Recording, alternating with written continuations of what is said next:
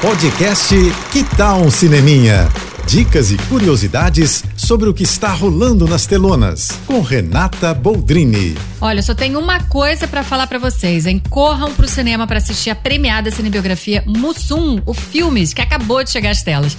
A história do ator, sambista, humorista e dono das nossas melhores risadas está sendo contada nos cinemas e vai fazer você rir e se emocionar com toda a trajetória desse ídolo que marca gerações, né? Ele merecia essa homenagem, um filme só dele. E ainda por cima, ver o ator Ailton Graça absolutamente incorporado do Mussum, gente, é um presentão, viu? Eu já vi e posso garantir que é imperdível. Mussum, o filmes, dirigido pelo Silvio Guindani, levou seis quiquitos no Festival de Gramado desse ano, entre eles o de melhor filme, melhor ator pro Ailton Graça, melhor ator coadjuvante pro Yuri Marçal, que vive o Mussum jovem e tá impecável também.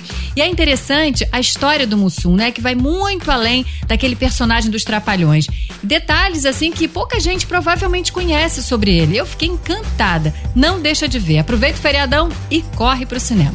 É isso. Se quiser mais dicas ou falar comigo, me segue no Instagram, arroba Renata Boldrini. Tô indo, mas eu volto. Sou Renata Boldrini, com as notícias do cinema. Hashtag Juntos pelo Cinema. Apoio JBFM. Você ouviu o podcast Que Tal um Cineminha?